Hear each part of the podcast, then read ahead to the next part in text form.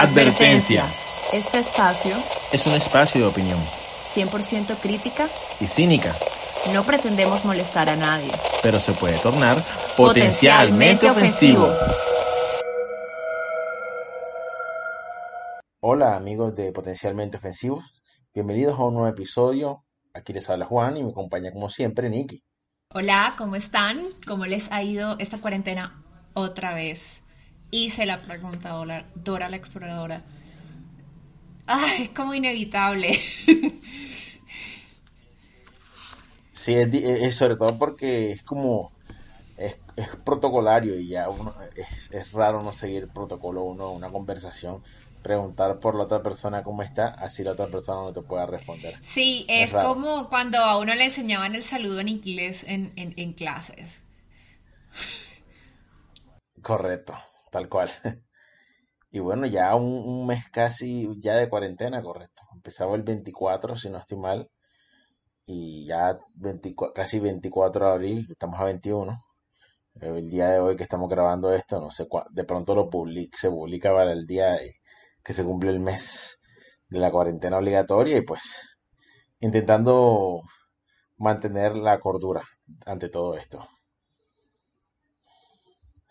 Bueno, en esta ocasión, eh, Nicky y yo nos hemos, eh, hemos querido pues hablar de un temita que teníamos, siempre lo hemos tenido pendiente para hablar, pero es un tema que, que sabemos que es un poco espinoso, es un tema que, que sabemos que, que va a traer, bueno, tiende a traer controversia por las diferentes posturas que se toman con respecto al mismo. O sea, siempre hay tres cosas de las que dicen, te dicen no puedes hablar. Uno es política, uno es sexo y el otro, ese tema tabú, va a ser el núcleo de nuestro episodio. Y ese tema es la religión. Uno no puede hablar de eso con familiares, eh, ni gente con la que acaba de conocer, porque probablemente vas a tener un choque muy fuerte. Y es que la religión tiene como una especie de protección o muro social. Ella, ella misma, pues a través de la historia, eh, se, vamos a decirle entre comillas, se ha ganado un cierto respeto. Eh, a mí me llama mucho la atención porque con respecto a esto, Richard Dawkins dice que es como una convención extraña y es universalmente aceptada que la fe posee un privilegio excepcional y la, que la sitúa más allá de la crítica. Y eso hace que sea muy difícil tocar ese tema. O sea, no se puede tocar con facilidad porque obviamente vas a herir susceptibilidades.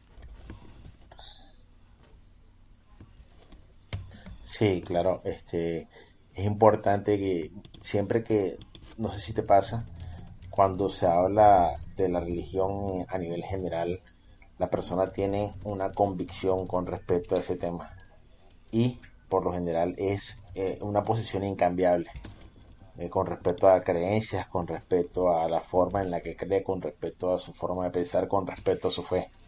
Y es bastante interesante que por lo general ese tema eh, sea tan eh, motivo de tantas fricciones. Y bueno, igual el, el motivo principal por lo cual queríamos hablar de religión es porque este digamos que va a ser un episodio con una combinación. Porque Nicky y yo nos vimos una serie muy interesante en Netflix y vamos a discutirla un poco junto con el tema de la religión. Y la serie es Unorthodox, o creo que en español, si no estoy mal, le pusieron No, poco unortodoxa. ortodoxa. Poco ortodoxa. Vamos a hablar un poco. Ah, poco ortodoxa, ok. Entonces vamos a hablar un poco de la serie. Van a haber spoilers sobre la serie. eh, y pues vamos a, a- a comentar porque es, es interesante como, como la serie abarca el tema de una religión de la que yo conozco muy poco. Sí, la verdad es que Juan y yo, por nuestro contexto cultural, nosotros estábamos más familiarizados con el cristianismo, muy enfocado en el catolicismo, mm, más que en el judaísmo. Y en la serie se toca más el judaísmo y específicamente una rama ortodoxa del judaísmo. Hay que aclarar que pues ni Juan y yo somos filósofos, ni expertos en religiones, este, yo solo soy una atea confesa. sí, eh, digamos, yo también, digamos, soy una, yo soy ateo. Yo no tengo ninguna creencia en ningún ser superior, Bueno, ni tampoco tengo ningún eh, tipo de fe. Entonces, pero, la idea en este episodio Eh, es hablar un poco de la serie y también hablar de esa posición religiosa que ha, mostra- eh, ha moldeado nuestras posturas hasta ahora y con la que crecen la mayoría de los latinoamericanos, pues que es también el cristianismo, porque la idea de este capítulo es cuestionarlo, es mm, eh, eh, tomar ese tema que es tabú y pues hacerse preguntas de verdad. Es incuestionable hablar de religión. Entonces Claro, eh, algo que quiero que, que se tenga en cuenta, y es que si eres bastante creyente, y si eres de fe fuerte, es posible que encuentres este episodio potencialmente ofensivo. Sobre todo porque cuando, como mencionamos hace poco, cuando mencionamos el tema de religión, la gente tiende a ponerse a la defensiva. Entonces, si eres extremadamente creyente, lo único que te pido es que seas abierto a lo que está, a las otras ideas. Sea un poco receptivo y pues hablemos. así es bueno eh, esta primera parte del episodio vamos a hablar de la serie Unorthodox eh, lo impactante que fue verla porque la verdad es que la serie en mí produjo muchas emociones eh, más que todo que la protagonista era una chica y uno uno creciendo en una sociedad manchista puede sentir empatía por muchas de las situaciones que esta chica vivió. Y generalmente eh, no conozco religión que sea beneficiosa para la mujer. Entonces, generalmente Sí. los cultos que son extremos o que tienen creencias muy fanatistas tienden a ser un poco incluso eh, más transgresores de los derechos de la mujer. Sí, claro, y es, es- es- eso que tú dices es completamente cierto, con re- como siempre, y pues como lo he dicho antes, no es que yo sea feminista porque siento que para un hombre es imposible serlo, pero apoyo las luchas de las mujeres y como siempre, en todas las ramas de nuestra historia y nuestra vida, a la mujer le toca un poco más duro. Pero bueno, antes de, antes de hablar de la serie, quisiera, Nicky, que contextualizáramos un poco eh, el entorno en el que se desarrolla porque es una religión en que en realidad yo conozco muy poco y sé que tú no sabes mucho de ella. Pero, eh, pues lo poco que leí eso, pues sé que es una religión que es, que es como una de las más importantes, que es el judaísmo, pero este es el judaísmo ortodoxo o hasídico. Entonces quisiera que tocáramos unos puntos claves acerca de esta religión para tener un poco más de contexto y digamos las personas que de pronto vean la serie después de este episodio o que la vieron y hay cosas que se les hace un poco incomprensible, tengan un poco más de contexto Sí, con respecto bueno. a esto. Primero hay que aclarar que la serie está basada en un libro autobiográfico de Deborah Feldman llamado Unorthodox, The Scandalous Rejection of My Hasidic Roots. roots I'm sorry. o sea, en español sería poco ortodoxa, el escandaloso rechazo de mis raíces hasídicas. Eh, si bien, entre comillas, es una autobiografía, la serie se toma sus libertades y la serie es bastante ficcional en cómo adapta la biografía de Deborah Feldman. De hecho, ella ayudó a la dirección de la serie y pues según videos que estuve viendo, ellos también eh, se contactaron con personas de la comunidad para que les dieran asesoría y asegurarse de que cada detalle eh, sobre este, esta rama del judaísmo ortodoxo estuviera bien retratado en la serie, que no fuera algo desde una perspectiva de un extraño.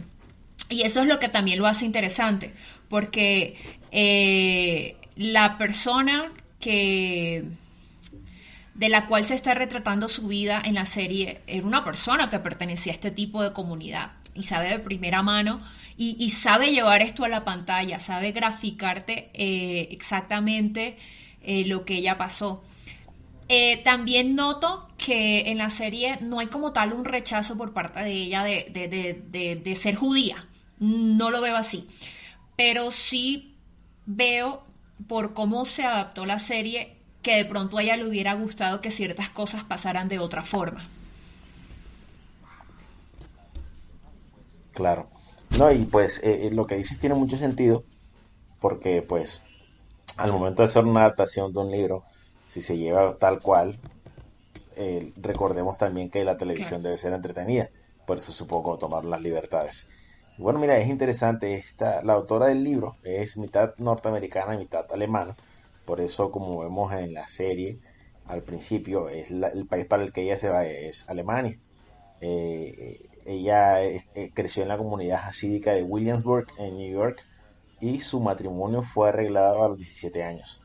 A los 19 años se hizo madre y convenció a su esposo de que juntos tomaran clases de finanzas para mejorar sus ingresos. Así fue como lograron mudarse de ahí.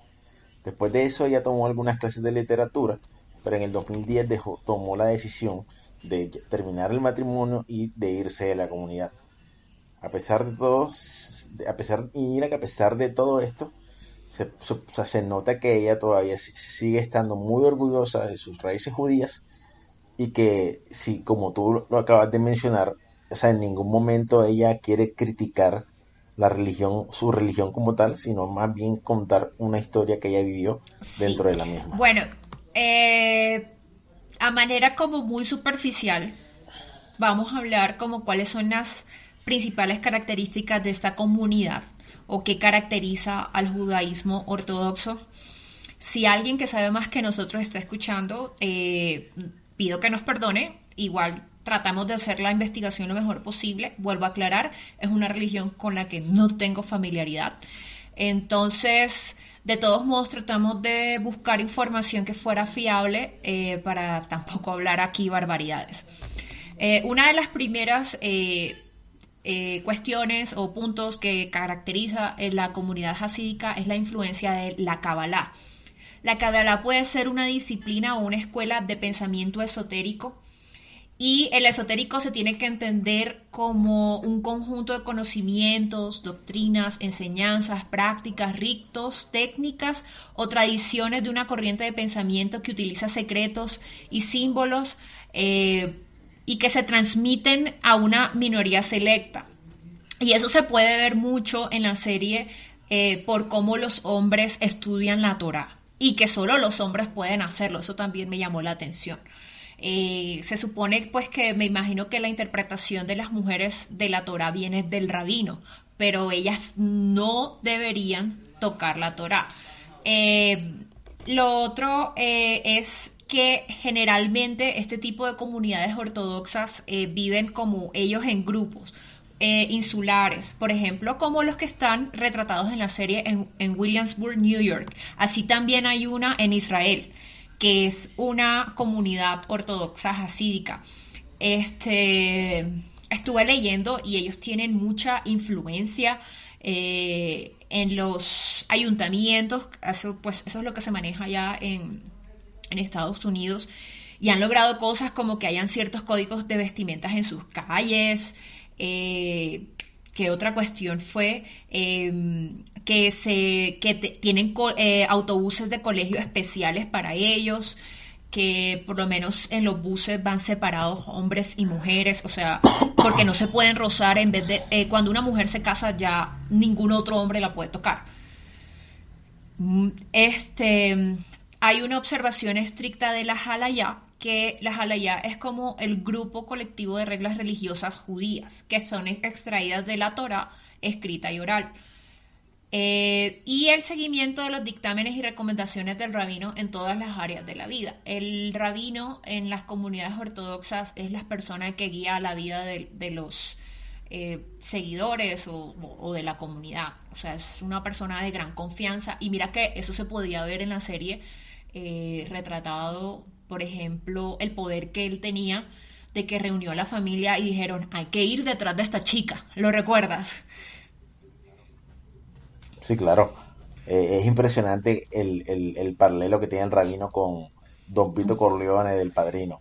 El jefe de la familia, incluso así no sea directamente familia, eh, da las órdenes, tiene mucha influencia, tiene mucho... Ahora, no quiero decir que la religión sea una mafia, ni mucho menos. Solamente que me pareció curioso el, el paralelo. Bueno, eh, es... Y, mira, eh, eh, con todo eso lo que tú me estás hablando, yo sé que obviamente, como tú mismo dijiste, esto es algo ligero, que deben haber muchas otras características que, que, que pues enumeran esta religión y, que obviamente eh, pues una persona que sepa más de esto va a decir, hey, pero faltó esto y también le dicen esto, pero también es importante que hablemos el, como de lo que tú hablabas al principio y es el papel de la mujer dentro de esta religión o dentro de esta pequeña sociedad. Y es que si te das cuenta al principio de la serie, bueno, cuando ella empieza, al principio no, al pasar de los episodios ella empieza a acordarse cómo era su matrimonio en un principio, la razón por la que el matrimonio fracasaba era porque ella no podía tener sexo con su esposo para poder procrear.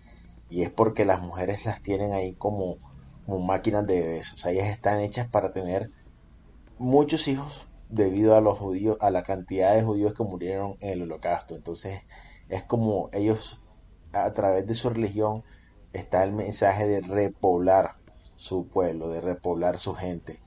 Eh, las mujeres nunca eligen a sus esposos, ya se los arreglan a los matrimonios. Son o sea, cosas que son de una, una época que ya no pertenece, pero bueno, ese no, es, ese no es el punto de esto. Y algo que yo no sabía, debo decir que esto fue un poco de un choque para mí, y es que cuando ellas se casan, se tienen que rapar y usar pelucas, porque el cabello ya no, o sea, ningún otro hombre les puede ver el cabello, que no es, que no es su esposo. Y cuando no usan una peluca, que es igual en todas, usan un pañuelo, porque de esta forma evitan que otro hombre al verles el cabello sientan algún tipo de deseo sexual.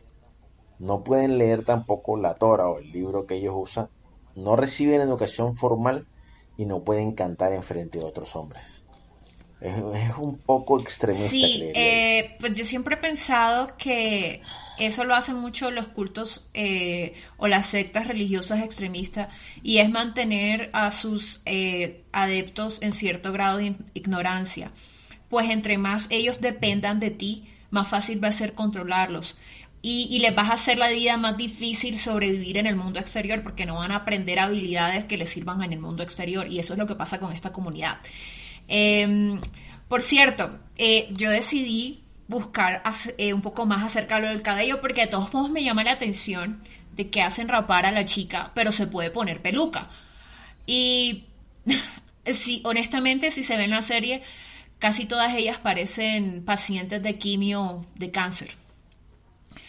Este, sin embargo, de todos modos, pues aquí entre nos, ya esto es personal, eh, ¿qué sentido tiene que te hagan rapar el cabello, pero puedas usar peluca? Para mí no tiene mucho sentido, entonces decidí ahondar porque sí me llamó la atención.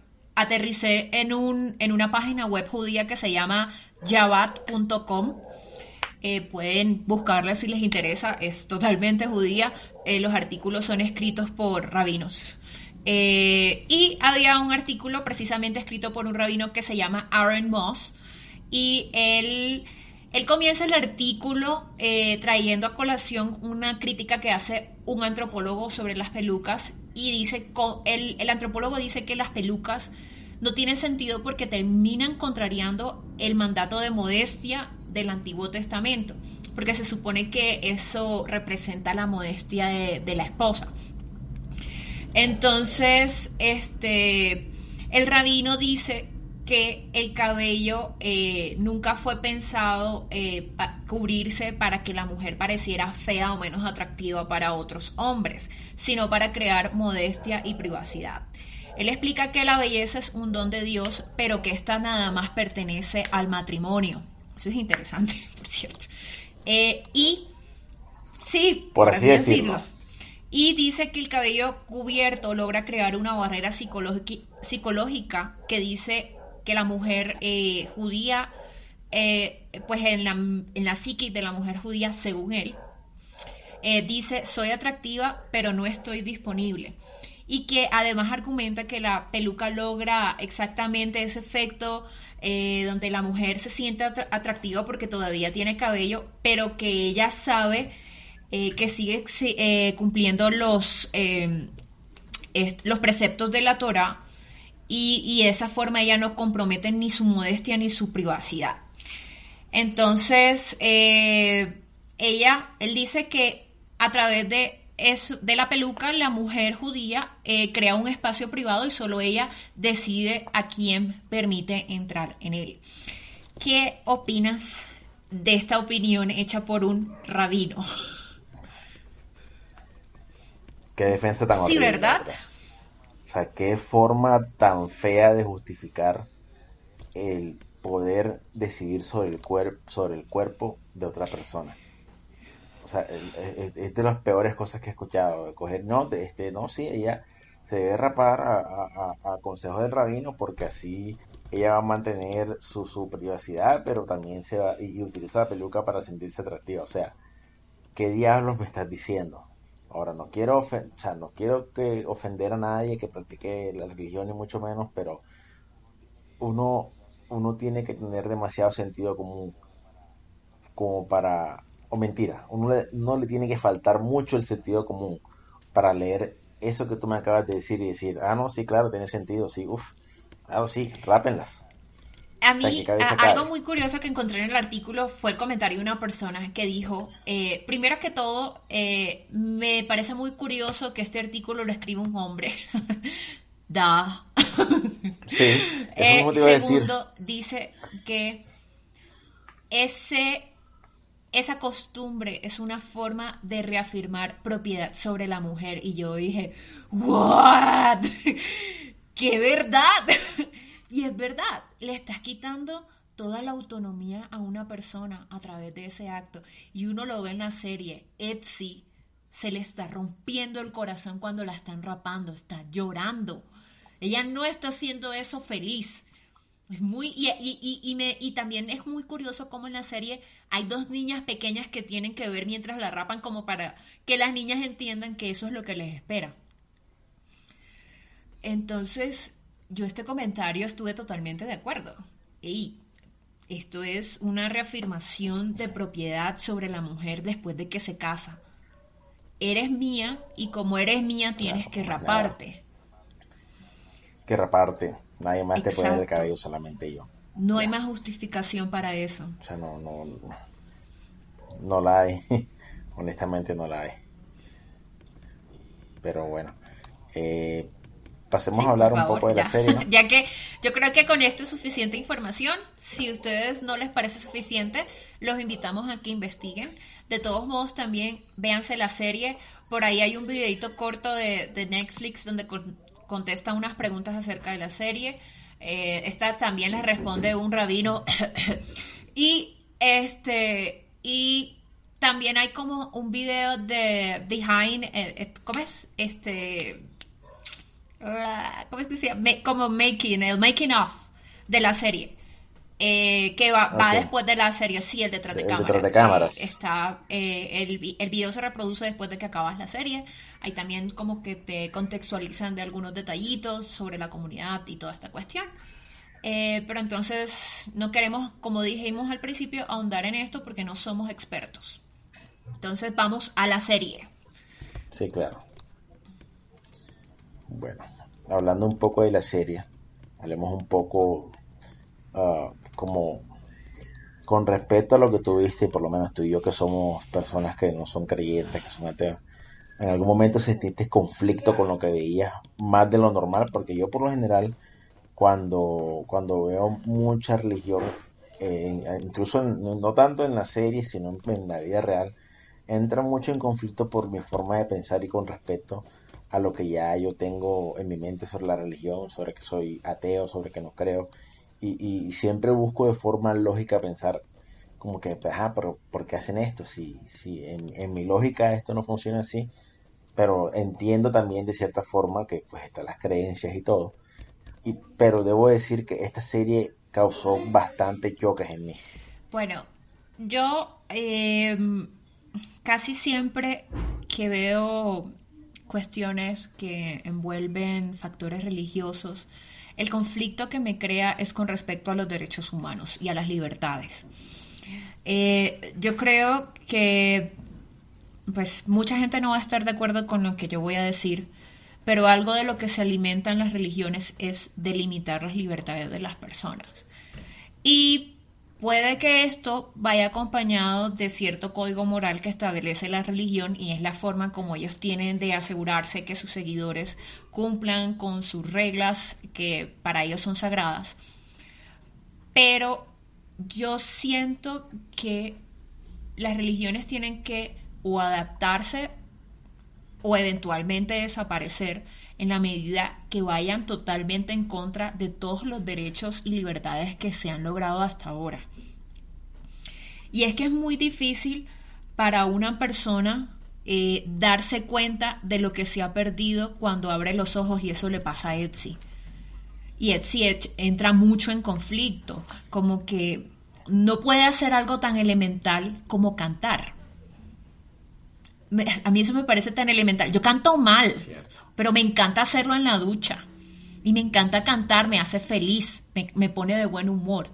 Entonces, privar de algo tan elemental a una persona como cantar me parece un poco atroz, me parece extremo. Y entonces es, ese es el conflicto que me generaba la serie. Yo veía todas las limitaciones que tenía Etsy, todo este rol que le tenían impuesto dentro, dentro de la comunidad. Y, me daba tristeza. Y se supone que ella debía ser feliz con eso. Eh, no me imagino en la vida real cuántas otras niñas deben estar pasando por la situación de este personaje eh, protagónico y que no pueden recibir la ayuda para salir de la comunidad. Sí estuve leyendo que hay fundaciones que ayudan a muchos judíos ortodoxos a salir, porque como lo, lo planteé al principio, eh, como ellos son un grupo cerrado, ellos tienen su propia régimen de educación y todo, y todo es limitado. Cuando un judío trata de salir de la comunidad, le es muy difícil adaptarse al mundo exterior porque no tienen habilidades. Y nosotros pudimos ver el miedo de Etsy. de hecho, claro, no, incluso por lo menos vimos en el ejemplo el primo del esposo, como es un, man que vuelve al culto, vuelve a la religión y, está resentido con el mundo exterior porque salió, se dio sin habilidades y le tocó volver. A mí me da risa como la madre de Etsy le dice a Etsy, eh, todo en todas estas comunidades hay un Morisha. Morisha es precisamente el, tipo del que estaba hablando Juan. Y es verdad, uno se encuentra mucho que en todos estos cultos religiosos extremistas siempre hay una persona que sale al mundo mundano y realmente no toma lo mejor del mundo mundano, sino que toma lo peor. Y llega reafirmando eh, las convicciones religiosas de la comunidad diciendo, sí, esto es horrible como ustedes decían estoy arrepentido. Pero son personas eh, que solo quieren la parte divertida y como nunca han tenido dosis de vida de, libertad, todo se les vuelve un libertinaje, todo lo reciben en extremo. El tipo, eh, lo pudimos ver en la serie, o sea, era un ludópata, apostaba en exceso, tenía súper endeudada la familia, el rabino no le dejaba ver a la esposa y el hijo, Después le prometieron que le iban a cancelar la deuda si hacía que la chica Etsy regresara al culto. Eh, era un tipo que para nada, eh, para mí no era una buena persona. Era una persona que estaba en el culto porque el culto le daba todo para vivir bien, ¿sí? Pero honestamente, si él eh, honestamente, esta es mi convicción y un personaje como él, y eso aplica para todos los personajes como él en diferentes cultos, si fueran personas que tuvieran algún tipo de habilidad, dejarían el culto. Pero como no la tienen y saben que estos cultos lo sostienen, ellos vuelven al culto diciendo, ustedes tienen razón, esto afuera es una mierda. Pero él sigue siendo mierda, incluso cuando se va de viaje con, con el esposo de Etsy a buscarla. Por cierto, adoro al esposo de Etsy, qué tipo tan chévere pero me da pesar también al mismo tiempo porque era un tipo que no podía pensar fuera del culto. Lo que pasa es que era un, tipo que ya estaba adoctrinado. Sus ideas, sus decisiones, su forma de, de, la forma en la que daba cada paso en la vida estaban ya predeterminadas con la educación que había recibido durante toda su vida. Y esto me lleva a pensar la falta de una educación formal que les dan ahí, una educación normal, porque todo está en base a la religión y una falta de una educación sexual que tienen. Para mí, o sea, una de las escenas que más me rompe el corazón es cuando Exi muere del dolor para poder tener sexo con él y no le importa y le dice, dale, no te detengas, yo quiero ya salir de esto. Es horrible ver esa escena y es cruda la escena, no, eh, eh, es de mal gusto, pero te rompe el corazón porque, porque estás viendo a una persona que está intentando, está sometida, pero a la vez está intentando salvar su matrimonio con lo poco que conoce. Es súper curioso que ella habla con su suegra y le dice, o con la tía creo que es, que, quiere ver un, eh, quiero ver en YouTube para ver si puedo aprender algo y me, puedo educar porque no sé cómo hacer para complacer a mi esposo. Y le dice, no, ¿cuál YouTube? Nada de esto, te voy a mandar a esta persona para que te ayude. O sea, e, es una vaina que, sí. impacta. Y, y es muy chévere porque también la serie eh, pues trae a colación que pues esta comunidad tiene una deficiencia de educación sexual y y que em, por, lo menos el personaje de Etsy sufría de vaginismo y que la, la, digamos, sexóloga de la comunidad se lo dijo y le trajo unos dildos para que practicara, practicara. Pero imagínate tú introducirte algo en tu vagina cuando nunca te has masturbado porque probablemente... Tú viste la escena donde la primera vez que Etsy se vio la vagina. Tenía 17 años. O sea, ella no se había autoexplorado antes, porque seguramente eso era un tema tabú dentro de la comunidad. La, me acuerdo que le dice, tienes otro orificio debajo de donde, o sea, por ahí no es, o sea, tienes otro. Y ella como que, ¿qué? No, no tengo nada, anda. Sí, ella como que, oh, ¿qué es esto? Entonces, primero que todo, eh, es muy curioso cómo Etsy, cuando está teniendo estas dificultades sexuales, le reclama al esposo como que se supone que tú me tienes que dar placer porque eso lo dice la Torah. Y el tipo, el tipo queda muy impactado y le dice como que, ¿tú qué haces leyendo la Torah? Eso fue lo, es lo que le responde. Y entonces eso te genera un choque. El mando está preocupado por las necesidades de Etsy. Le importa nada. Él lo que quiere es tener hijos porque él también estaba recibiendo la presión de la mamá, ajá, ¿y cuándo vas a preñar a Etsy? Ajá, ¿cuándo vas a tener nuestro primer hijo? Ya llevan un año de casados y no ha pasado nada. Entonces, eh, algo que, bueno, que de pronto, obviamente la, la, serie no lo tocó más a fondo porque no es el objeto de la serie, es que el vaginismo es, puede ser fisiológico o puede ser eh, nervioso. Y pues según cómo se desarrolla la serie, era nervioso. O sea, Etsy en ese momento el vaginismo era producido porque pues ella no estaba lista para tener relaciones sexuales y no no le llamaba la atención tampoco porque no era atractivo la forma como tenía que hacerlo. Y mira que cuando ella sale del culto, que está con este chico alemán, uno siente que esa es la primera vez de Etsy que ella está descubriendo el sexo. correcto, que, oh, esto es el sexo, esto es querer estar con alguien. Eh, eh, uno, siente que es ahí donde ella pierde la virginidad, que ya eh, que, que, que, es como es una escena muy bonita mucho yo no lo vi así como oh, que perdió la virginidad y eso pero sí lo vi como la primera vez que ella disfrutó del sexo de su sexualidad correcto entonces, esos son el tipo de, cosas que a mí me contrarian. Eso es una libertad tan básica que es la libertad de, la sexualidad. Y no la tienen. No la tiene ni ella y no la tiene ni el esposo. Ojo, porque ellos tan nulos como, como ellas, porque a los hombres también los tienen en la inopia con respecto al sexo. Mira, tú tienes que meter esto aquí y la única posición en la que ellos pueden tener relaciones es misionero. Y ves que tenían toda esta ropa y todo, yo, wow, o sea, qué, qué limitante. Incluso Etsy le, dice a la... Eh, a la sexóloga de la comunidad que le estaba preparando como porque después de que le viene el periodo, no pueden estar con los esposos por siete días porque están impuras, porque están sucias de sangre, no, pueden, dormir, en la misma cama.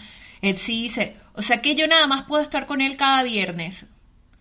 Sí, básicamente le responde. Sí. O sea, el sexo dentro de esta comunidad es para procrear, procrear no tiene otro Es objetivo. pro- procreativo, correcto, más nada. No tiene ningún objetivo, ningún otro objetivo, no hay, no hay, no hay No hay búsqueda, búsqueda de de placer. en este, en este, sino solamente y, y, y mira, eh, pues y manteniéndonos en el tema de la serie, eh, hay una escena que a mí me gusta mucho y es cuando Exi habla con la mamá desesperada porque dice, hey, yo no Mm. sirvo aquí en el mundo exterior, yo, yo me tengo que ir, yo la verdad es que tienen razón, yo no voy a poder con esto, yo, yo fuera de eso y, y es muy, muy bacano como una mamá habla con ella y le dice como que, hey, eso es lo que ellos quieren que tú pienses, que tú fuera de, de, de esa comunidad no sirves, pero, pero tienes que ver eh, más, más, más allá de, de eso que te presentan. Es, es algo full impresionante eso. Eso, esa parte me encantó por, porque la mamá pues es una exiliada de esa comunidad y, y un poquito, y la, y, la, y la serie te da un poquito de background de la historia de la mamá, que fue una chica que trajeron de una misma comunidad así de Inglaterra, que le tocó lidiar con un esposo que era alcohólico y que era un inútil, y ella, ella dijo, yo no estaba preparada para eso. Y, y se fue para Alemania y, y mira que le trajo los papeles a Etsy. Y mira, si tú sientes que no perteneces, mira, tú puedes pedir ciudadanía alemana, eh, porque todos tus antepasados vienen de allá y toda esta cuestión. Y la mamá le dice como que sí se puede. Eh, no es fácil, pero sí se puede. De todos modos, observa que el trabajo de la mamá era limpiar ancianos, cuidar ancianos en un ancianato y, y bañarlos. Yo me imagino que, pero de todos modos no era una persona que parece que viviera mal y ella decía que aunque ella, habían cosas que ella extrañaba de, de su comunidad, ella agradecía cada día en el que pudo haber salido de allá. O sea, nada dice más que eso. Sí, sí, sin duda alguna. Eh, Y bueno, eh, pues podríamos hablar mucho de la serie, sin embargo, y, y a pesar de haber estado, haber, haber hablado algunos spoilers aquí, se las recomiendo completamente, véanla. Una serie que me la vi sin ninguna expectativa y terminé, se la recomendé a mi mamá enseguida y no salió y le encantó. Y, entonces, muy buena. Y ya, es que como que quería que sirviera como un poco de introducción para hablar un poquito más sobre la religión. eh, ya pasamos a esta segunda parte del episodio.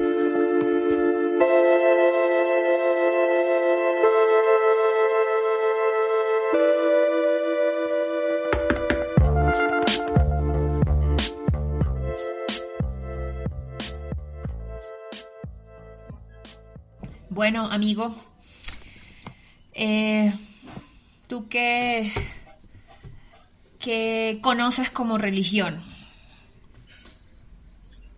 Bueno, eh, es, mm, es un tema, la pregunta es full amplia como para dar una respuesta concisa, porque religión es, es vista como de formas diferentes dependiendo del tipo de persona que le preguntes. Sin embargo, yo religión lo veo como un grupo de, como un conjunto de normas que cambia dependiendo de quien las aplique. Es un conjunto de normas para los católicos, es un conjunto de normas para los judíos, es un conjunto de normas para los para cualquier tipo de religión, por lo menos así lo veo yo.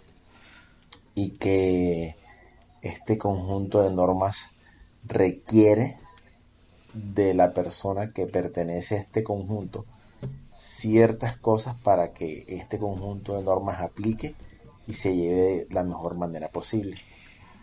Una de las cosas que piden es la fe.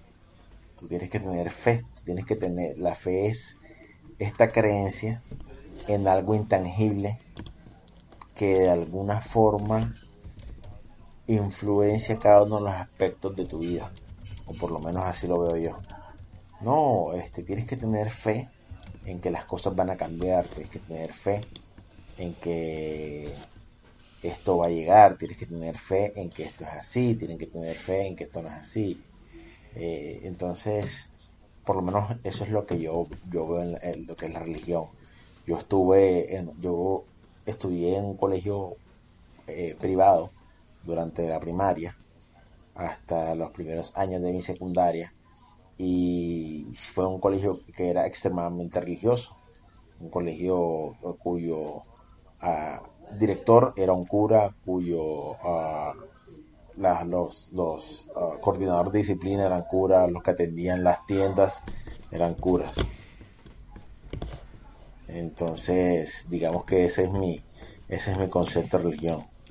Ok, bueno, eh, pues yo creo que la experiencia o el acercamiento a la religión de un colombiano es casi, casi, digo casi, casi, porque hay sus excepciones, porque aquí de todos modos hay pequeñas comunidades religiosas que son diferentes a la que es más popular en Colombia, pero es casi casi la misma para el colombiano promedio.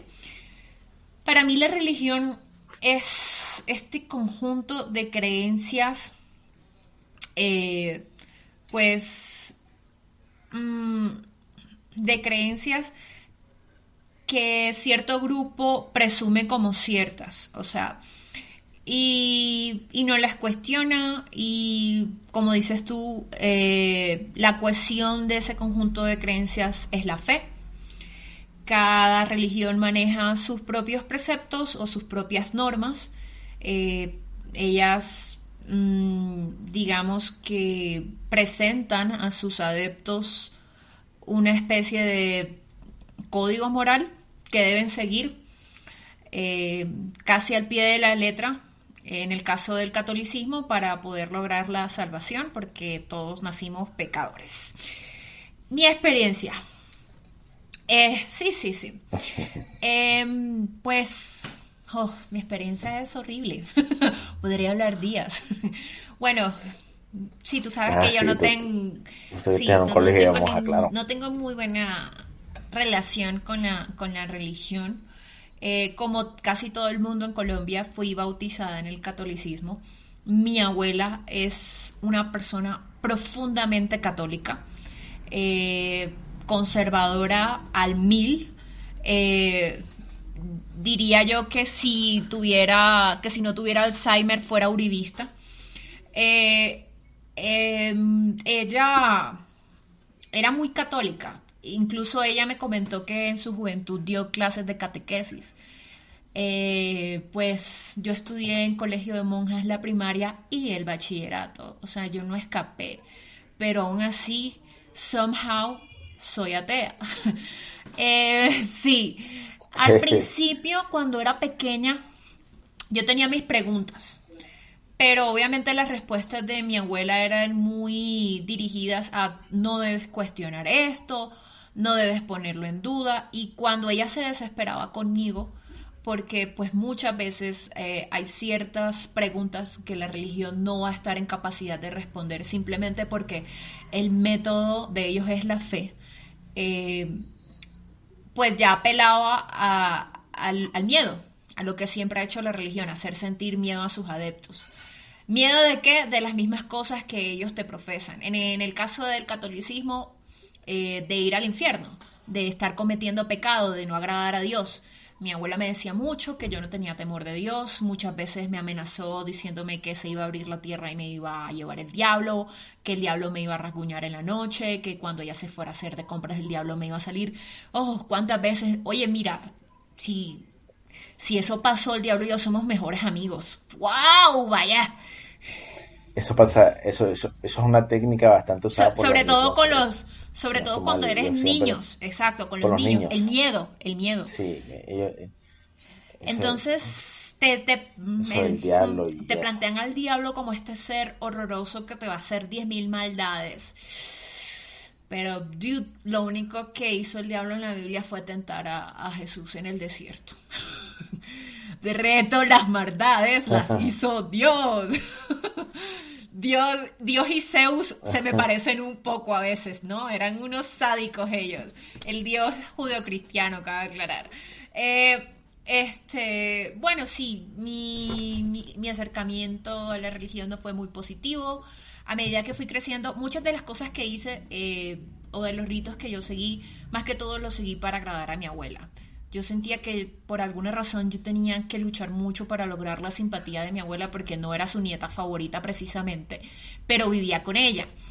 Entonces, vivía con ella porque mis papás no estaban en capacidad de cuidarme, entonces mi abuela me hacía levantarme todos los domingos a ir a misa, yo ya, entonces, este, pero bueno, yo iba, yo cantaba súper fuerte, porque la, eso la hacía feliz a ella, pero no me hacía feliz a mí, sobre todo menos que yo comencé a tener muchas preguntas acerca de Dios como a los 10 años y nadie me las podía responder y a mí me hicieron hacer la primera comunión y yo hacía preguntas a mi maestra de catequesis.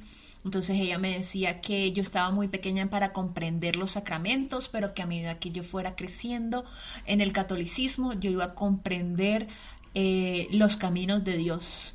Y yo, ok, está bien.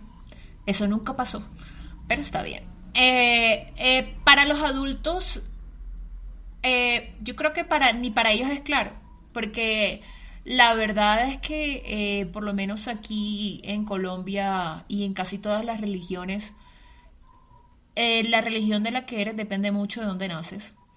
Y todas las religiones tienen casi la misma forma de ganar adeptos, el adoctrinamiento desde que eres un niño.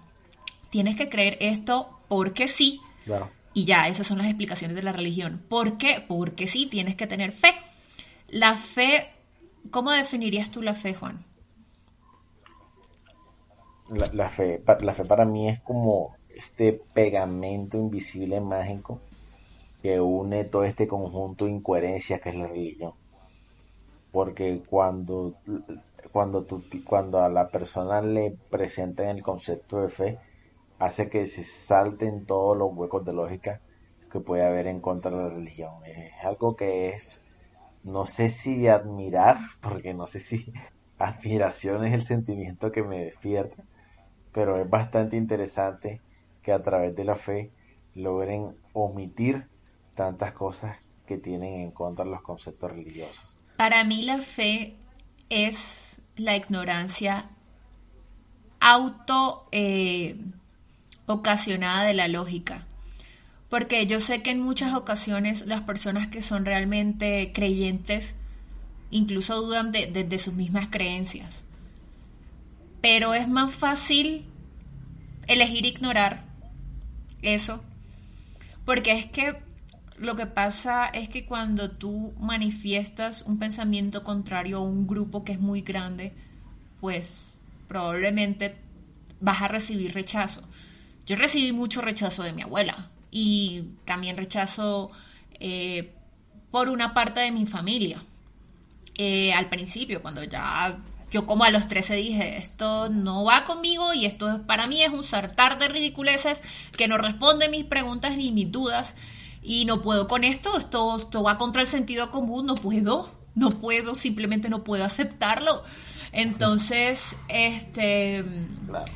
Eh, mi abuela se echaba a reír, me decía, ay, jajaja, la veré, la veré cuando esté enferma, rogándole a Dios que la cure.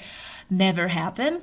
Eh, para este para que quede en este podcast, he estado al borde de la muerte dos veces y ninguna de esas dos veces recé. Like. estaba más bien aceptando mi destino, ¿ya? O sea, todos nos tenemos que morir a la mierda pero no estaba como, oh my god, no, Dios mío, perdóname por no creer en ti. Mm, eh, no. Entonces, mi abuela me, me, decía mucho, ah, está ridícula y tal. Entonces me dio mucha risa porque recuerdo muy bien una discusión que tuve con ella, eh, que yo le dije una vez, pero abuela, convénzame de que vuelva a creer convénzame, porque es que para mí nada tiene sentido. Usted no me puede dar respuestas, ninguna de las respuestas que, que eh, a ninguna de las preguntas que yo le he hecho. Por ejemplo, una de las que yo le hice, pues muy inocentemente cuando era niña, era que cómo era posible que la Virgen María quedara embarazada de una paloma. Entonces mi abuela se enojó mucho y me dijo que yo no podía dudar de la virginidad de la Virgen María, porque eso era eh, una verdad absoluta dentro del catolicismo. Y esto, eso se llama dogmas. Esos son los, los dogmas los manejan todas las religiones y son estos preceptos indiscutibles en los que se fundan su religión. Pero es que si uno se pone a pasar estos preceptos por el colador del pensamiento crítico, dejan mucho que desear. Yo quisiera ver a un católico acérrimo que acepte que la mujer venga y le dije, mi amor, imagínate que una paloma se puso en la ventana y me dijo que era el Espíritu Santo. Y ahora estoy llevando un hijo de Dios. No es tuyo, pero es de Dios. Yo quiero ver que un católico, ah, sí, sí, amor, qué bien, bravo. Yo quiero ver que un católico aplauda eso. Yo quiero verlo. Sí, sería, sería una conversación bastante interesante para tener. Y mira, hay que, hay que aclarar, o sea, si bien es un tema, como ya lo hemos venido diciendo, la religión es un tema que se puede poner muy álgido. Nicky y yo con este podcast no pretendemos imponer nuestra visión a ninguno ni que tienes que ser ateo, ni que tienes que pensar de cierta forma, ni que tienes que dejar tu fe si, si la tienes y estás muy aferrado a ella. Pero es bueno que, que mires las cosas desde un lente crítico. Es bueno que no tragues entero, es bueno que cuestiones las cosas. Incluso si sigues con tu fe y sigues con tu creencia, es bueno que cuestiones, porque eso incluso a ti te va a servir para hablar de tu religión en, de una mejor forma.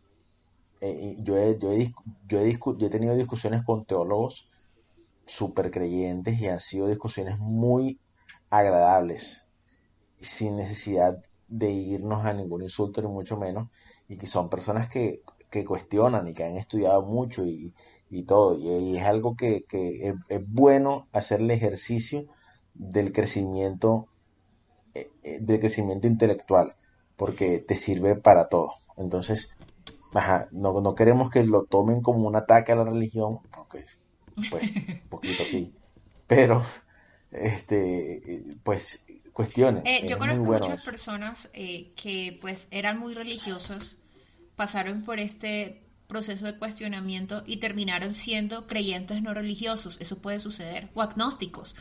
Eh, eso puede suceder y eso está bien.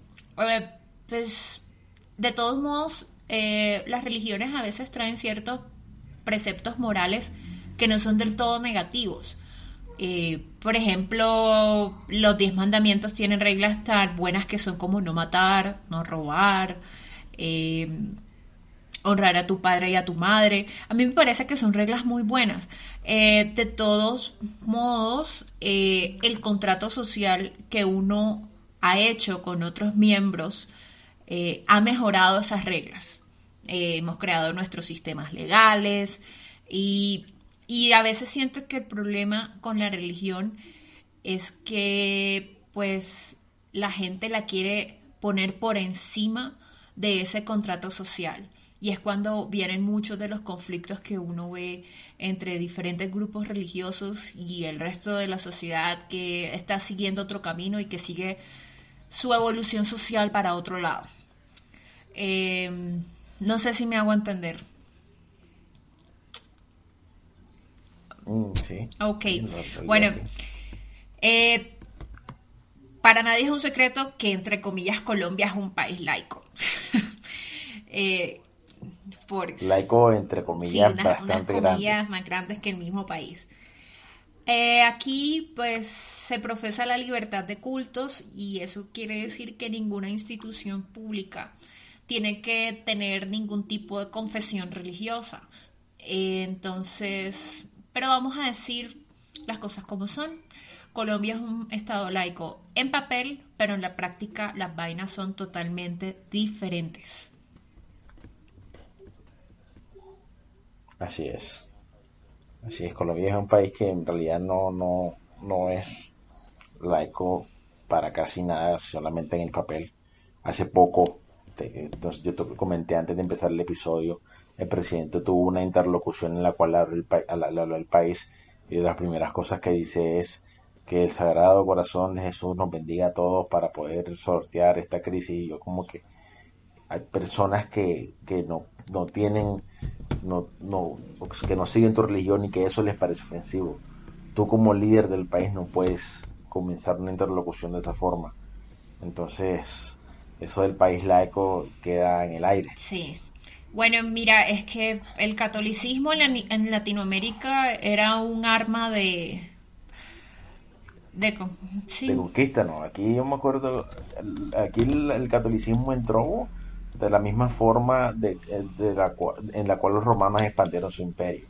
Ellos ven algo, cogen la religión y dicen, bueno, si ellos siguen este conjunto de normas va a ser más fácil la conquista.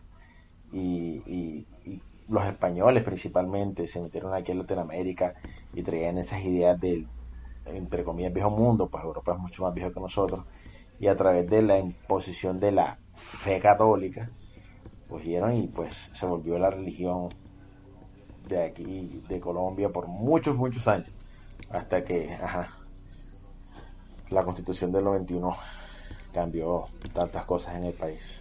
O por lo, menos, en el papel. Pero imagínate, eh, desde 1886 eh, y, y, previo a eso, porque las constituciones previas también lo establecían así, el catolicismo era la religión oficial de Colombia. Tal es así que a ti no te registraban. La, registraduría nació como en 1938 o después. Y con la partida de bautismo era suficiente. Eh, o sea, no, no, no había registro civil. El registro civil era tu partida de bautismo. Entonces, la última constitución antes de la del 91 fue la de 1886. O sea, la de 1886 fue derogada por la de 1991. ¿Cuánto hay ahí? Hay más de un siglo, ¿no? 100 años nada más para 100 años. Entonces, que es muy difícil todavía contemplar el libre pensamiento en Colombia y, y contemplar un Estado laico. Sobre todo porque las generaciones, por ejemplo, como la de mi abuela y la de mi mamá, nacieron en esa coyuntura. Por lo menos mi abuela todavía nació en un país muy conservador, en ese país donde había guerra entre liberales y conservadores, y aún así ambos partidos profesaban una profunda fe católica. Y mi mamá nace en esa coyuntura de la entrada de la Constitución de 1991. Eh, sí, pues ya, está viva, no nace, la que nací soy yo, porque nací en el 90. Eh, eh, pues mi mamá le toca vivir ese cambio más bien de paradigma. Oh, ya no, la fe católica no es la fe oficial del Estado, este Estado es un Estado laico a partir del 91. Sin embargo, contemplando toda la idiosincrasia que se trae de atrás, o sea, antes del 91, para que de verdad nosotros veamos un reflejo de un Estado laico, tienen que pasar casi otros 100 años, Juan. Mira todas las tutelas que hay con respecto al tema. Y, y, estamos, que estamos siendo optimistas. Mira todas las tutelas que hay con respecto al tema. Por, todavía los medios de comunicación en ciertas noticias, como por ejemplo cuestiones de aborto, de eutanasia, vamos a consultar a ver qué dice la Iglesia Católica. Ajá, pero si la iglesia está separada del Estado, ¿qué carajo nos importa a nosotros lo que tiene para, que, para decir la iglesia católica?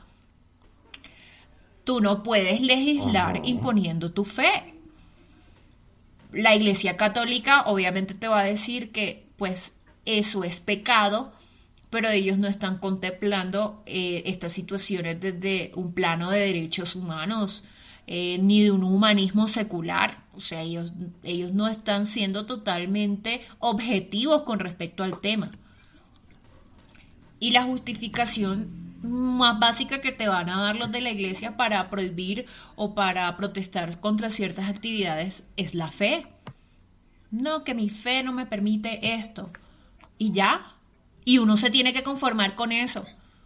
Es muy curioso cómo, cómo, pasa que ellos, eh, muchos de los religiosos quieren que tú respetes sus creencias, pero cuando es al contrario, que ellos con sus creencias están cruzando límites, límites y tú los cuestionas, enseguida dicen, oye, no, ¿sabes qué? Estás transgrediendo mi derecho al libre culto.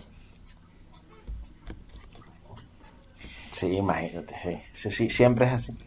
Y es, algo que, que siempre sucede porque de alguna forma, por lo menos yo que soy ateo, no sé si a ti como ateo te pasa, siempre que doy mi punto de vista es que no respeto el, el, pensamiento de la otra persona, es que es que ataco a Dios, entre comillas, y, entonces que debo, debo respetar siempre cuando una persona creyente está a mi alrededor, pero cuando esa persona claramente quiere imponer su creencia a mí, yo tengo que quedarme callado entonces porque si no, no lo respeto, o sea, es, siempre es algo está como doble moral, a mí me pasa mucho, aunque yo sé que también de pronto en otros lados puede pasar lo contrario, pero a mí en lo personal me pasa es así como es que, es como es, es, como lo que establecíamos al principio la religión se ha ganado un respeto que pues yo podría decir que es injustificado y que y probablemente yo como atea no recibo o sea yo no yo o sea aquí eh, eh, paréntesis eh, sin ánimo de ofender yo no le puedo decir a un religioso me parece ridículo que pienses que la Virgen María la preñó una paloma. Pero ellos a mí sí me pueden decir que me voy a ir al infierno por no creer lo que ellos creen. Que me debo arrepentir y que soy una pecadora. Ellos sí están en su derecho de hacer eso, pero yo no estoy en el derecho de cuestionar lo contrario. Entonces, eh, las cositas como son, así como tú tienes tu libre culto, yo también tengo mi libre pensamiento y también está protegido por la Constitución. Y dentro de mi libre pensamiento yo cuestiono lo que a mí se me dé la gana, incluso tu religión. No te impido ejercerla porque es que hasta allá no va mi potestad. Yo no impido que nadie ejerza su religión porque eso es libertad de cada quien. Pero sí tengo derecho a cuestionarla. Claro. Mira, este, algo interesante, ahorita que estábamos tocando el tema de la educación. Yo por lo menos me eduqué en la primaria y parte del bachillerato en un colegio religioso, colegio que como te conté, y pero luego de eso ya la, la, la, última parte de mi secundaria, pues no tuve contacto con la religión, era un colegio que era un colegio privado, pero era normal y eso. Y tú, pues, toda una vida eh, eh, eh en un colegio completamente religioso. Pero yo, yo veo que, yo me acuerdo, para la época en la que era niño, yo me acuerdo que yo estoy en la Salle, estoy en la Salle, la Salle, y yo me acuerdo que la Salle tiene una jornada en las tardes, que era una jornada que era un colegio público. La Salle en la mañana era un colegio privado y en las tardes era un colegio eh, del Estado. Pero me acuerdo que la profesora que me daba clases de religión a mí en la mañana, da clases de religión en la tarde. Y estoy hablando de eso después de la constitución del 91, estoy hablando del 92, del 93, del 94, del 95. Y, y, y, lo que estamos lo que estamos hablando de cómo los laicos del país solo queda en el papel. Sí, o sea, la gente no sabe, pero eh, eh, pues la Ley General de Educación en Colombia contempla la religión como una asignatura fundamental. No la filosofía, la religión. Y hay un artículo muy curioso eh, y, y, cabe aclarar que esto de asignatura fundamental la hace de obligatorio cumplimiento. O sea, esto quiere decir que cada institución pública en el país debe contemplar en su plan de estudios la materia o la asignatura de religión. Entonces me da mucha risa porque tú vas a la página del Ministerio de Educación, hay un artículo, eh, pueden buscarlo si quieren, habla sobre las leyes de educación y sobre todo eh, se llama la enseñanza de la educación religiosa en los establecimientos educativos. Y está ahí publicada, o sea, cualquiera puede entrar a verlo. Entonces, ellos dicen que se establece la educación religiosa en instituciones educativas sin perjuicio de las garantías constitucionales de libertad de conciencia, cultos y el derecho de los padres de familia de escoger el tipo de educación para sus hijos menores. Aquí hay algo muy importante. Nuevamente volvemos a lo del adoctrinamiento. Nunca se le da la oportunidad de elegir al niño. sino que se le dice, pues esto es lo que tienes que creer, porque esto es lo que tú, exacto, Tú eres esto, tú eres esto esto, es lo que tu padre y tu esto. madre siempre han creído. Entonces, eh, digamos que eh, mi- el, el- Ministerio de Educación dice que es un problema estos niños o estos jóvenes que no quieren ver la asignatura de religión porque contemplan un problema de integración cultural. O sea, según ellos, si estos chicos no reciben educación religiosa, no se van a adaptar de igual forma que otros miembros de la sociedad ni a la cultura. ¿Acaso la religión es igual a la cultura? Nada puede ser más. Entonces, Lo contrario eh, de eso. aparte, lo más ridículo del artículo es que dicen que la, la educación religiosa va a carecer de confesión. Eso es falso. En todas las instituciones públicas lo que enseñan en religión o en la asignatura de religión es catolicismo. Entonces, aquí hay algo, algo muy importante que hay que tocar. Hay dos situaciones. Si tú como adolescente no quieres ver religión, y le, pero eres menor de edad, tienes que obtener un permiso de tus padres al principio del año escolar. Ojo, tienen que ser al principio del año escolar. Y te tienen que ofrecer una alternativa que también enriquezca tus valores culturales como lo haría la religión. Eh, y creo que aquí hay un problema en el que el sistema educativo está confundiendo religión y ética. Porque yo, exacto, cuando ellos dicen que las personas van a tener problemas para, de integración cultural, lo dicen porque no van a aprender ciertas reglas morales. Ey, eso se hace a través de la ética, eso no se hace a través de la religión. Es Primer cierto. punto. Y, y es que una cuestión, claro, y, y, y disculpa te interrumpa una pequeña interferencia que quería hacer. A veces la religión No, no, no. es totalmente mala, porque se usa para evitar un- unas reglas, como estábamos diciendo hace poco, el conjunto de reglas que de cierta forma a veces moldea de forma positiva el comportamiento de un grupo. Esto no pasa siempre, y, pero el problema con eso es que pide mucho de ti este conjunto de reglas cuando la ética, que es algo más universal y sin un tipo de creencia encima de ella, puede darte el mismo resultado siempre y cuando sean claras las normas de la ética. Así es. Y la otra situación, eh, ahora después de este paréntesis, ¿qué puede pasar? Bueno, ya, el joven obtuvo el permiso de sus padres y entonces la institución le tiene que ofrecer una alternativa a la religión. La otra situación es que, imagínate tú siendo un chico que se autodetermina ateo como a los 16, pero tus padres son religiosos. Obviamente te van a, a negar el permiso. Y te toca ver religión. Yo tuve un conflicto parecido. Y sabes que es muy curioso. Estuve leyendo sobre este tema de lo de la alternativa y ninguna institución le dice a los estudiantes que ellos tienen la alternativa de no ver religión. Ninguno informa ni a los padres ni a los estudiantes de que esto es así.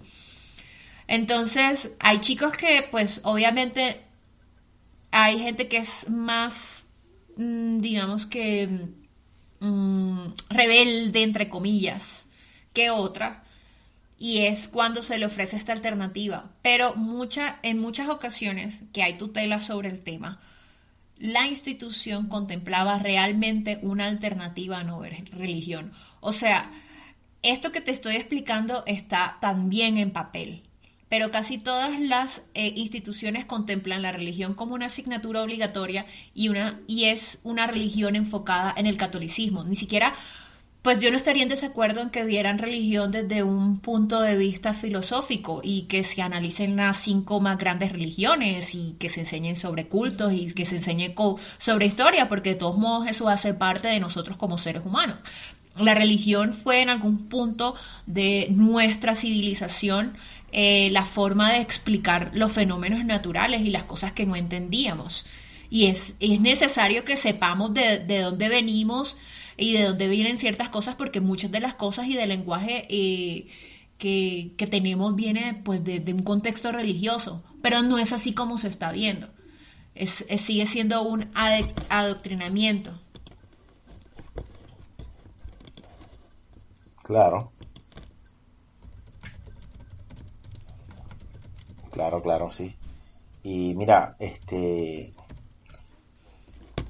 yo, con respecto a la educación y la religión, yo creo que, que es un tema que puede darnos para, para discutir bastante.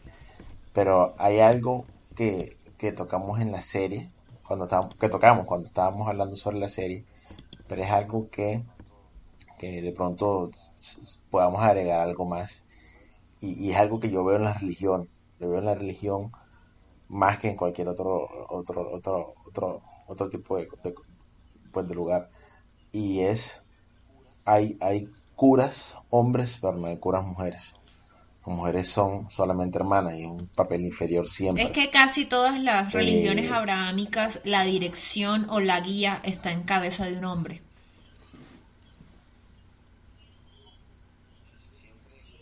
Sí, sí, siempre eh, eh, o sea siempre es correcto como o sea, el, el machismo es bastante pronunciado en la religión básicamente Es que, bueno, mira, yo tuve mis conflictos, o sea, yo tuve mis conflictos porque, eh, digamos que estaba en contrapeso con una educación profundamente religiosa en mi casa y, y yo estaba también teniendo acceso a otra información. Em, eh, pues muchas de las cosas no las encontraba lógicas. Eh, y las cuestionaba y se las cuestionaba a las monjas del colegio en el que estudiaba y muchas veces me decían que era una estudiante belicosa.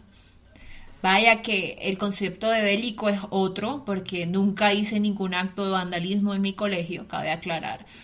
Pero mis actos de vandalismo eran cuestionar en clases, cuestionar en clases de religión sobre todo. Llegó un punto en que cuando estaba en noveno grado o en décimo, no recuerdo, más o menos, eh, tenía 15 años, le dije a mi profesora, ¿sabe que yo me voy a hacer... Ah, porque ahí en el colegio donde estudiaba privado, eh, no voy a mencionar el nombre acá, pero pues era un colegio muy católico y teníamos que... Teníamos misas programadas los martes y los jueves, creo. Eh, obviamente, y era primera hora y era de obligatoria asistencia, porque si no asistías, agárrame esta pelota, te bajaban disciplina. Entonces, yo iba, eh, sí, sí, yo iba porque yo era una persona como muy perfeccionista y me gustaba ver buenas notas en mi boletín, pero ya después de eso, aquí eh, me valió una mierda, o sea, ya yo dije, yo no tengo por qué cumplir con estas, estas imposiciones. Ni siquiera se sientan a dialogar conmigo, es tienes que hacerlo porque si no, la amenaza era te hacemos perder disciplina. Yo pues la pierdo, me importa una mierda.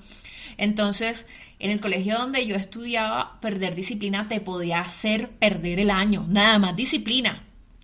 Que entre otras cosas, sí, que entre otras cosas, disciplina y convivencia son conceptos muy diferentes. Disciplina es tan personal, la disciplina es tan personal, que tú no puedes calificar la disciplina de una persona. Y si ellas fueran a calificar mi disciplina, tenían que hacerlo evaluando mis notas, y mis notas eran altas, o sea que yo era una estudiante con una muy buena disciplina. Pero otra vaina es la convivencia, o sea, cómo Claro. querían ellas que yo me comportara. Que tú, que tú te Entonces, claro. espérate, ¿No no, te parece curioso Entonces, eh, los martes y los jueves eran las misas y yo llegué a un punto que le dije a la profesora, voy a estar aquí presente, pero no me voy a poner de pie. No, Nicole, ¿cómo vas a hacer eso? Eso es una falta de respeto. Yo le dije, más falta de respeto es que yo me ponga a repetir cosas en las que no creo. Yo le dije a la profesora, voy a estar aquí sentada. Y si eso está bien para usted, si usted puede respetar que yo ya no creo en esto, espero que así sea y yo voy a estar aquí, o si no, yo me salgo de acá de la capilla. Así, pero sabes que sentía que tenía que hacer eso, porque si no, no me iban a respetar. Entonces, Claro. así como, como te digo nuevamente, Claro. así como los religiosos exigen mucho que uno respete su libertad de culto, ellos también deberían respetar eh, las inclinaciones y las posturas de otras personas, pero la verdad es que no lo hacen. Ellos quieren usar ese derecho positivo, esa convención social de respeto que tienen para aplastar a otras personas. Y a mí eso me pasó mucho. Y me pasó muchísimo en el colegio.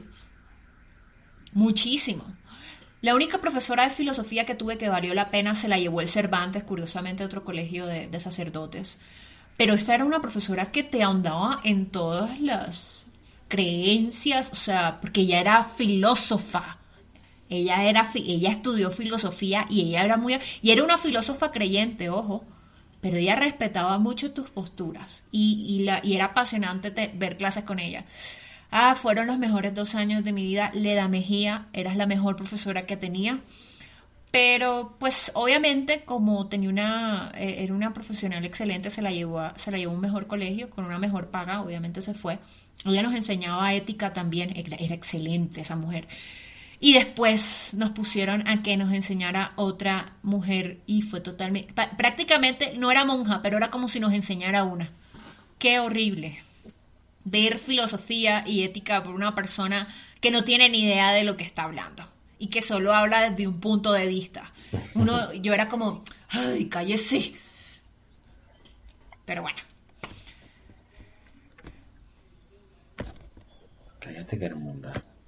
Es interesante lo que te estaba lo que te iba a decir ahorita es que a mí me parece muy interesante que tú y yo que somos dos personas ateas venimos de una educación principalmente religiosa en los colegios, las cuales nos hacían ir a misa toda la semana, en las cuales nos hacían leer la Biblia, bueno, por lo menos a mí me hacían leer la Biblia, en las cuales me, me ponía a escribir salmos y todo cuando estaba en el colegio. Y cuando vine mi, el crecimiento de mi pensamiento crítico, 15, 16 años, y empecé a ver que, que en acá esto no tiene ningún sentido, empecé a cuestionarme poco a poco, poco a poco, al punto en que dije, ok, eh, lo que está pasando es que yo no me creo ninguna de estas cosas que me dicen. Y es interesante que ambos hayamos tenido un camino parecido para llegar a una misma conclusión. Sí, pues nuevamente yo siempre he sido como una persona muy curiosa y lo de la religión pues también me pasó con posturas políticas, o sea, siempre he sido como una persona muy curiosa, me, me gusta buscar, me, me, gusta buscar razones de las cosas, eh, también me gusta que me muestren que estoy equivocada o que las cosas cambien. Pero me gusta que haya como un método, una razón.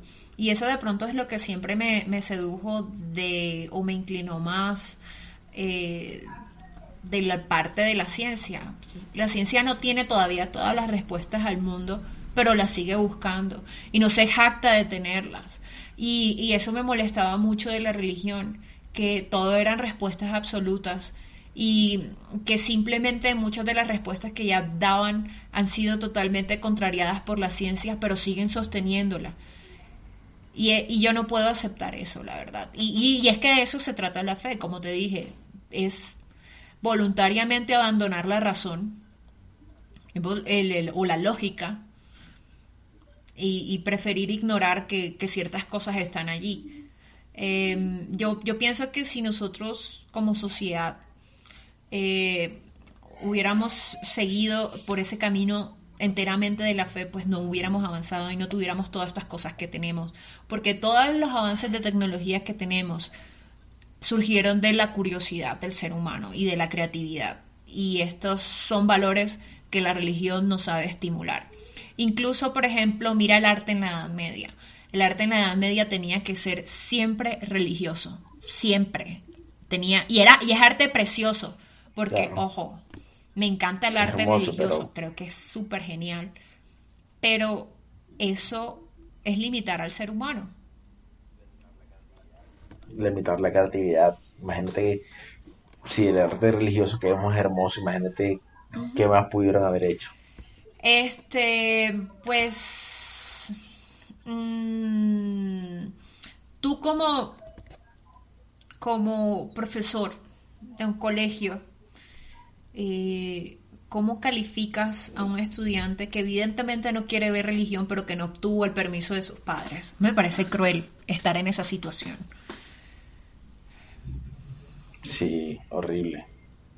horrible, sobre todo porque, en primer lugar, no, no, no sé, yo siento que, que la religión es algo que se debería tratar más en la casa, que, que, un profesor tuviera que calificar y no solo, y, imagínate la posición del profesor que hace ahí, le pone, le pone 10 porque tiene que o lo descalifica eh, eh, los objetivos del boletín. Reconoce a Jesucristo como su único Salvador. Chulito. sabe rezar el rosario. Chulito. Se sabe el credo completo. Ah. Chulito. Hizo la primera comunión. Chulito. Excelente. Eh, o sea, no. Que incluso es ridículo ponerle una ponderación académica a la religión cuando es algo tan personal que eh, como tú mismo, como, para mí, o sea, yo siento creyente, yo veo eso como una falta de respeto. ¿Tú por qué vas a calificar mi nivel de fe? ¿Con qué criterio tú vas a calificar mi nivel de fe? Yo no sé si los creyentes no lo han pensado, pero yo lo pienso así. ¿Cómo vas tú a medir mi nivel de fe en un boletín?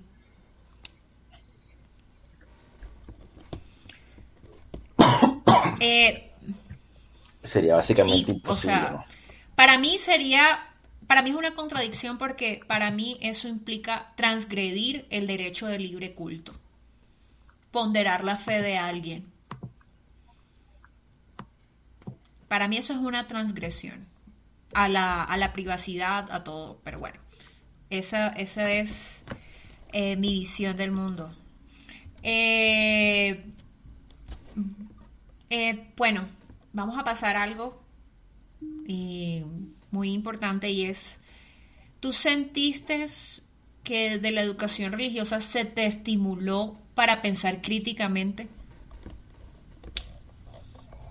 No, debo decir que mi, religio, mi educación religiosa fue, eh, no, no, te estoy mintiendo, el reconocimiento de algunos santos eh, me acuerdo que La Salle tiene su propio santo, que es San Juan de la Salle. Eh, que más eh, muchos salmos, muchos proverbios, mucha lectura bíblica, primera comunión, eh, pero no, durante mi educación religiosa nunca hubo un estímulo como tal para, que estimulara que algo que estimulara mi mi creatividad como tal o, mi, mi, pensamiento crítico. Mi educación religiosa es como que esto es lo que hay y ya. Es que es para, como lo dije anteriormente para mí es muy difícil eh, desarrollar pensamiento crítico desde una educación completamente religiosa porque la religión se basa en dogmas por lo menos eso lo pudimos ver en la serie ellos no podían cuestionar las reglas del culto. Eran las reglas del culto, ellos eran judíos ortodoxos, ellos tenían que repoblar eh, todas las pérdidas que tuvieron en el holocausto. Ya, no, las mujeres no leían la Torah, los hombres estudiaban la Torah bajo ciertas reglas, me imagino que impartidas por el rabino. ¿Qué pensamiento crítico hay ahí? Incluso mira que no podían tener celulares que tuvieran acceso a Internet. Y pues a mí me pasó igual. O sea, yo simplemente cuando yo hacía un cuestionamiento a un dogma, me decían que yo no podía cuestionar eso. Y yo respondía, ¿pero por qué? Porque me, respondí, me respondían que eso era una regla absoluta. A mí lo que me llama la atención, por lo menos de muchas de las religiones, es que todo su, eh, todo su conjunto de creencias casi siempre está basado en algún libro sagrado. Eh, pero estos libros son escritos por hombres que supuestamente fueron iluminados por, Dios. Ellos escucharon, a, Dios. Ellos escucharon a Dios y Dios les dijo, ahí ¿Qué me impide a mí, Juan, formarme un porro? escribir un libro de 100 páginas y decir que Dios me iluminó y ese es un nuevo evangelio. Así tal cual. De hecho, los mormones nacieron así. Los mormones nacieron porque supuestamente Jesús le habló en la modernidad a un pastor, a alguien más moderno. Alguien más acá y escribió su propia Biblia mormona y la Biblia mormona y Ah, ahí sí, nació esa porque ellos siguen la Biblia y tienen el libro mormón. La iglesia, eh, su libro mormón que se llama la iglesia de los santos de los últimos Sí, sí, días. así se si llaman no los mormones. Si, si me equivoco, no, no, pero, pero, eh, mira, incluso yo me busco la, de, de- cuando estaba, em, pues, cuando estaba cuestionándome todo, yo llegué a asistir varias veces a, a cultos mormones. Y sí, aprendí un poco de la Biblia esta moderna que ellos tienen y, y- y- y parece Biblia para, para la época moderna. O sea, hay vainas que, que ponen ellos y... Pero sigue siendo lo mismo. Sigue siendo una persona sin testigos que se le apareció Dios y le dijo, hey, escríbete esto. Eh, sí, Ok. eso mismo digo yo, ok. Este, Ok. Y, y es que si uno se pone a reflexionar en todas estas ramificaciones en las que ha terminado el, cristianismo, desde el protestantismo, o sea, desde este, ¿cómo es que se llamaba? El, el que escribió en la puerta de una iglesia. Se me olvidó. Este, bueno, el padre de- de- del cristianismo protestante por allá en Alemania. Eh, ahora mismo se me olvida el nombre. Todas estas ramas del cristianismo siempre vienen acompañadas por un líder que tiene su propia interpretación de la Biblia. No mira, es que a mí Dios me iluminó y la Biblia se tiene que interpretar, es así. Tan es el caso extremo de los testigos de Jehová que no reciben transfusiones de sangre basados en unos ocho versículos de la Biblia. Que hablan de no comer sangre, pero no hablan de no recibir, o sea, explícitamente no hablan de recibir transfusiones de sangre. Entonces, yo siento que como testigo de Jehová, tú tienes que pensar algo. Bueno, la, Biblia fue un libro escrito por personas en otro con- contexto social. Este contexto social en el que vives es muy diferente. ¿Realmente crees que puedes aplicar todas las reglas que están en ese libro a tu realidad actual? Yo siento que por eso ellos encuentran a veces muy conflictuante poder ejercer a plenitud su religión, porque ellos siempre están teniendo que ponderar con, con la sociedad que les está pasando por el frente y que ellos no son muy ajenos a ella, porque ellos toman de esa soci- sociedad los recursos que les conviene, porque páginas web tienen, tienen celulares, tienen programas de radio, tienen programas de televisión y canales. Eso no es profano. O sea, lo que, no les, lo que les conviene no es profano. O sea, es muy doble moral.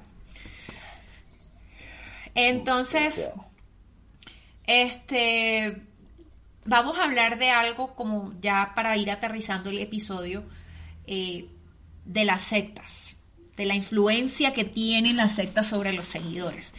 Y que eso lo vimos en la serie. El rabino tiene una influencia muy fuerte en esta comunidad. Y algo, lo que te comenté antes, es que las sectas creen como sus propias reglas de educación sobre sus adeptos para que les sea difícil vivir fuera del culto.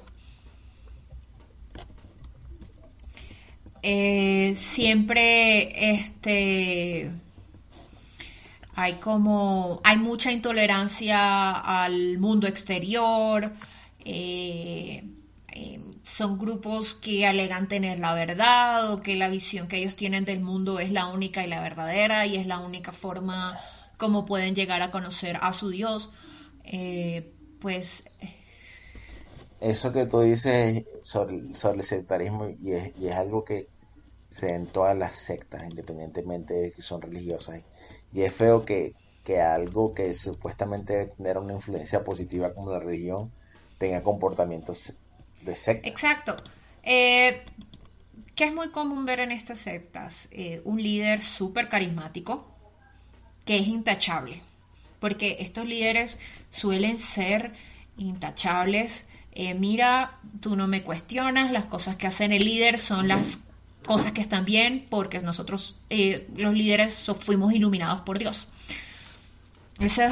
Otra cosa es que también cuando tienen un adepto que ya comienza como a cuestionar ciertos comportamientos inmorales en el líder, mira acá, tú mismo estás contradiciendo esto que profesas, ¿Qué hace el líder? Lo excluye, lo señala, eh, le dice al resto de la comunidad que él ya no está en el camino de Dios, etcétera, etcétera, etcétera. Y eso lo vemos bastante.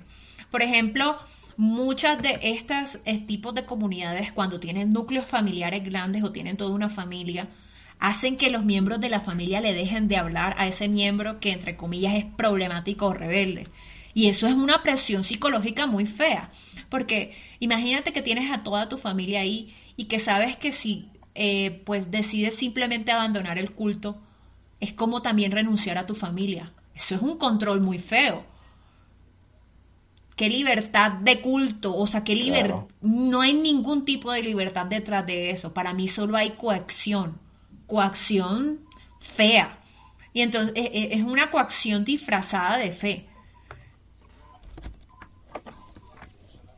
Sí, sí, es, solamente eh, eh, eh, es utilizar de pronto esta, esta, esta fe que de pronto la persona tiene, que en verdad creen en este sistema o creen en estas reglas y las ha seguido y eso, y utilizan esto y como siempre, digamos como yo le decía antes, yo no pienso que de pronto la religión sea mala como tal, sino como lo hemos hablado antes, el ser humano coge y le da esa, esa pequeña pizca que la utiliza para algo malo y utilizan esa fe para su beneficio y, y, nosotros vemos por lo menos eh, un ortodoxo nos iluminó un poco con respecto a una forma en la que lo hacen pero eh, esta cuestión de los de los ah, que tienen que dar ah, dinero. sí. Como un ah, diezmo. El diezmo correcto que se aprovechan de la fe de la gente para sacarles y extraerles la mayor cantidad de dinero también. O sea, es algo que, barro. a mí me da risa porque eh, eh, pues los protestantes, los cristianos protestantes también se apropiaron del diezmo como una forma de recolección de dinero. Y eh, lo curioso es que eso es algo tan del Antiguo Testamento, o sea, eso es algo muy propio del judaísmo. Y los protestantes precisamente, eh, ellos tienen una nueva interpretación de la Biblia y tengo entendido que ellos sacaron ciertos evangelios de la Biblia que ellos tienen. O sea, la Biblia que ellos tienen no tienen ciertos evangelios porque los consideran eh, sacrílegos o como que tienen cuestiones que son eh, muy esotéricas.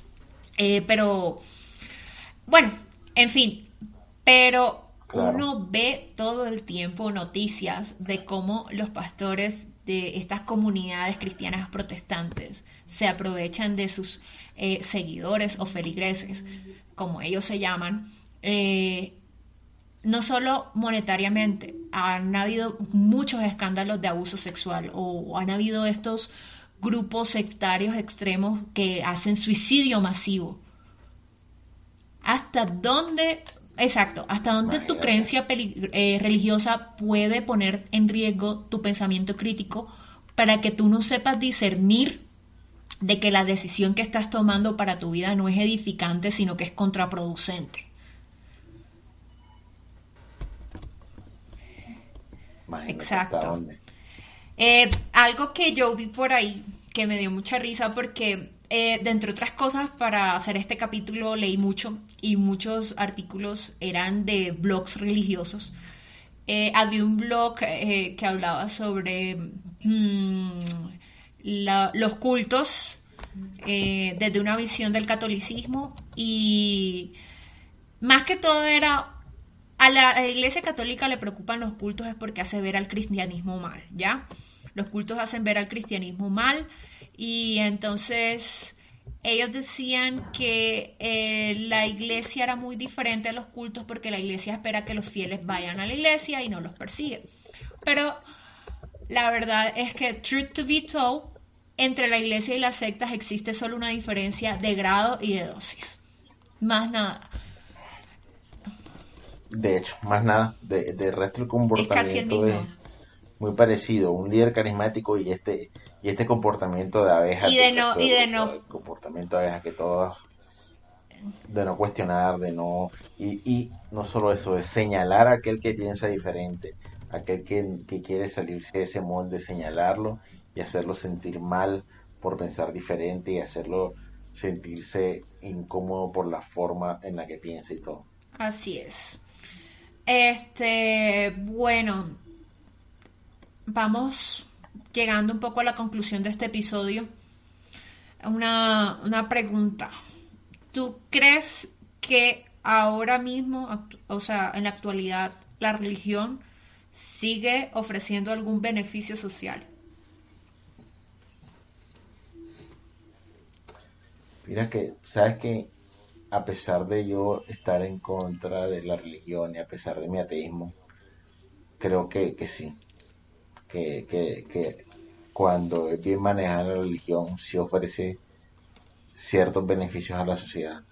Hay personas que, y, y, y yo sé que esto no es excusa, ni mucho menos, pero hay personas que no, no, no siguen ningún otro, ningún otro conjunto de reglas, sino aquel que está eh, eh, confinado en la religión y se, se guían bajo ese conjunto de normas y las cumplen y, y hasta Son buenos ciudadanos. punto son seres humanos decentes debido, ajá, son seres humanos decentes debido a esto, debido a esto mismo, debido a que están ahí siempre. Y no quiere decir que ese debe- ese, ese sea el deber ser porque pues no, no debería ser así.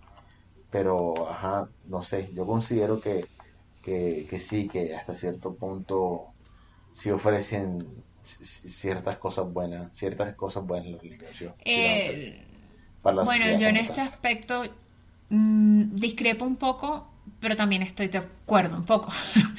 Em, yo siento que ya no es necesario que recibamos una educación religiosa y que la educación religiosa sea una opción. Y como digas tú, que eso sea algo que venga de casa. Es como cuando los padres esperan que los hijos sean excelentes solo con la educación que imparten en el colegio y amigo, tú también tienes que hacer tú, eh, poner tu granito de arena. Entonces, si los padres quieren que sus hijos profesen cierta religión o quieren inculcarles ciertos valores religiosos, pues que los hagan desde casa, que no esperen que el colegio los haga por ello, porque para mí los colegios deberían ser lugares fuera de toda confesión religiosa no necesariamente que no se enseñe religión, pero como lo planteé en un principio, eh, verla desde otro punto de vista, desde el punto de vista de la filosofía, estudiar su contexto his- histórico, también compararlas con otras religiones, comparar su conjunto de reglas morales desde la ética con el conjunto de reglas morales con otras religiones, eh, ver qué se ha extraído positivo, porque sí se han extraído muchas cosas para nuestro conjunto de reglas eh, en sociedad. Eh, hay cosas, eh, como dices tú, hay personas que son ab- absurdamente creyentes y que gracias a seguir sus preceptos religiosos son ciudadanos decentes, pero hasta cierto grado, diría yo. Por ejemplo, yo te puedo decir que un testigo de Jehová pues no mata, no roba, honra a su padre y a su madre, pero eso no lo va a eximir de ser machista, porque es que esa comunidad es bastante machista. Entonces, Sí, y de hecho en eso, esto, en algo que estoy súper de acuerdo contigo es que no debería ser enseñada en el colegio ni mucho menos. Es más, para mí la religión debería ser, debería hablársele de religión a todas las personas cuando cumplan una edad en la que sean completamente razonables para decidir si siguen el debería ser una de elección personal al final de todo y no debería ser producto del adoctrinamiento y como una vez, alguna vez le dije a algún religioso, probablemente si hubieras nacido en la India fueras bien hinduista y no fueras nada católico. Así que eres producto de las consecuencias culturales y la geografía. Tu creencia es, es un producto Sí, de eso y eso es un factor. No quiere decir que otras creencias no traspasen los continentes, pero siempre hay personas que están en búsqueda de respuestas que son un poco más espirituales, como ellos la llaman, una búsqueda no tan materialista ni o, una visión no tan materialista del mundo. Yo sí me identifico más un poco con el materialismo. Me, me gustan las cosas que puedo manejar y controlar y, y no me gustan las explicaciones místicas. Las no, no van conmigo. Entonces, eh, pero hay personas que sí, Sí, claro, buscan claro. ese nivel. ex- exacto.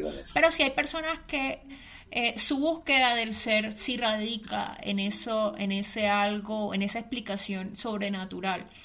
Y a veces no la encuentran en la religión local y van a otro tipo de creencias. Mira que ahora hay chamanes, gente que cree en las rocas, la cristalería, eh, que la astrología y para mí eso no tiene ninguna diferencia con tener una creencia religiosa.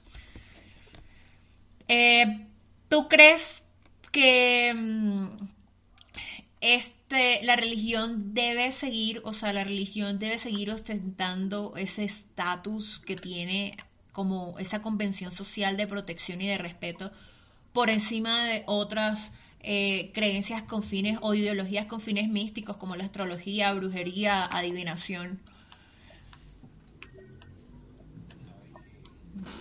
Sabes que, que este no, no, no debería, no debería tener, bueno, que no sé, porque es que eso es un poco más complejo, diría yo, porque, bueno, digamos que si bien es como parecido en la ideología, como la astrología, brujería, adivinación y estas cosas, siento que el aporte de la religión a la sociedad como tal, si bien no es netamente positivo, hay cosas que trae que son útiles en comparación a otras ideologías como la astrología y eso. Sí, sí. No sé si me hago entender. En eso también tengo que estar de acuerdo contigo. Sin embargo, eh, eh, mm, critico mucho la posición de muchos eh, creyentes religiosos que descalifican estas otras formas de conocer y percibir el mundo que son también vamos a decir las cosas como son, místicas, porque para mí la religión está llena de misticismo y la fe está llena de misticismo, porque no poder cuestionar, sino presumir y algo darlo por hecho, por más inverosímil que sea, es místico. Lo siento mucho, pero no deja de tener misticismo. Entonces, nuevamente, para mí, eh, que un hombre muera y resucite a los tres días no deja de ser igual de místico que saber tu futuro por el signo zodiacal y la fecha en la que naciste. Son cosas para mí que son equiparables. Pero como dices tú, hay ciertas creencias místicas que no ofrecen un conjunto de reglas morales que puedan ser útiles para la sociedad. Entonces en eso sí como que te doy eh, un punto, sí, tienes un punto allí. y eh, por último, Mm, ¿cómo crees que debería tratarse la religión hoy en día? ¿Crees que ya debería haber, o sea, ya no debería ser como tan tabú cuestionarla? Primero que todo, yo soy e, esa cuestión de que las religiones no paguen impuestos, acaben eso. O sea, no eh, eh, para eh, ya quítense también eso de que cada vez, como hablábamos durante el episodio, que cada vez que hay alguna noticia controversial es preguntémosle la opinión a la iglesia con respecto a esto. Preguntémosle la opinión de la iglesia con respecto al aborto. Consultemos la opinión de la iglesia con respecto a que no vendan más, o sea, no. Bájenle al estatus. La religión puede estar ahí, puede ser importante y eso, pero como hablamos hace unos cuantos minutos, lo mejor es esperar a que la persona sea completamente consciente. Analice eso que hay ahí y diga, eso que está ahí me atrae, va de acuerdo con, mi forma de ser, con, con las tendencias que tengo en mi mente, así que quiero empezar a practicar la religión. Ya, o sea, no, no podemos seguir tratando la religión como esta imposición que hay y que se mete en casi todas las ramas del país, por lo menos en Colombia, y tiene opinión sobre casi todo. Es, es, eso que dices es cierto, a tal punto que por lo menos uno ve en, el sistema médico que muchos médicos dicen, no, mira, por objeción de conciencia yo no te voy a practicar este aborto, incluso aunque esté dentro de las tres causales legales en las que se puede practicar aborto en Colombia. Si no eres de Colombia, estas son violación, em, este que el feto va a nacer con malformación y de todos modos va a tener una vida difícil o va a morir, o que esté en riesgo la vida de la madre. Eh, hay médicos que se niegan a practicar abortos, incluso si la persona o la mujer que, que está embarazada acude dentro de estas tres causales. Y miles de anécdotas puedes escuchar de las mujeres de la travesía que les toca pasar para poder lograr un aborto. Entonces, cuando la religión atenta contra las libertades de las personas, es cuando uno debe cuestionarse qué tan importante debe ser el papel de la religión en ciertos ámbitos de la sociedad. Claro. ¿Hasta cuándo, hasta cuándo puede llegar a influenciar que, o sea, sin que cause, digamos, eh, un mal, una, una pues, agresión. Un mal, un mal, correcto, que causa un daño. Exacto. O sea, por lo menos a mí me parece muy que muchas veces es lo que pasa. libertad de culto, que es lo que hacen los médicos que se niegan a practicar los abortos, a unas mujeres que están padeciendo unas situaciones que son feas, que son insufribles. Sí, a veces, a, veces desesperadas las mujeres, pobrecitas de pronto por la situación que tienen. Y, entonces la cuestión es esta, que entonces viene la religión y empieza a incluso a, a, maltratar a la, a la, mujer psicológicamente por tomar la decisión que tomó, a hacerla sentir mal, a, no a, que vale menos. Yo por lo menos he tenido, digamos, no, quiero entrar en detalles, pero he, visto experiencias de cómo las clínicas maltratan a las, a las mujeres que tienen abortos eh, espontáneos y las maltratan y, las hacen sentir horrible, las hacen sentir menos, menos, menos personas por haber tomado esa decisión. Entonces, yo creo que en esas circunstancias la religión debería perder totalmente estatus, porque se está metiendo en dimensiones y en espacios que ya no le corresponde. ¿Sabes qué religión? Échate atrás porque ya se hizo un conjunto de normas sociales que van por encima de tus creencias y que son van por encima eh, de tu conjunto de creencias religiosas porque son de obligatorio cumplimiento para todos. Y yo creo que eso causa problemas de, quebrantamiento de ley, que tú digas que por convicciones religiosas no vas a seguir ciertas reglas. No estás respetando el contrato social que en, invisiblemente firmaste para estar en la sociedad colombiana, por así decirlo. Eh, bueno, chicos, yo creo que no tenemos nada más que agregar en este episodio. Yo creo que está bastante largo. Y si llegaron hasta aquí, muchas gracias. Espero que lo hayan encontrado interesante y que hayan aprendido algo. Y, o si no, que por lo menos vayan a ver Unorthodox. Sí, esperamos de verdad hayan disfrutado el episodio. Eh, completamente recomendada a, a, muy buena serie. Y pues sabemos que este es un tema que, que tiende a ser un poquito incendiario porque por lo uno el ser humano tiene la propiedad de que cuando no están de acuerdo con su pensamiento eh, resulta ofensivo para uno. Eh, sientes que insultan tu inteligencia no más por no estar de acuerdo contigo. Cuando no es así pues lo bueno del debate es que el debate eh, ofrece una apertura a tu forma de pensar y, ofrece cuestionamiento a tus convicciones. Y las convicciones siempre es bueno cuestionarlas, porque a veces las convicciones, nada de lo que está eh, atado en piedra, a veces no, no siempre es, la, digamos, la, lo que es.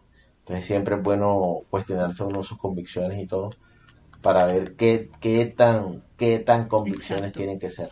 Bueno, em, espero que tengan una increíble semana, eh, un increíble día también dependiendo del día que escuchen esto y nos, nos escuchamos en un próximo episodio. Bye. Hasta luego.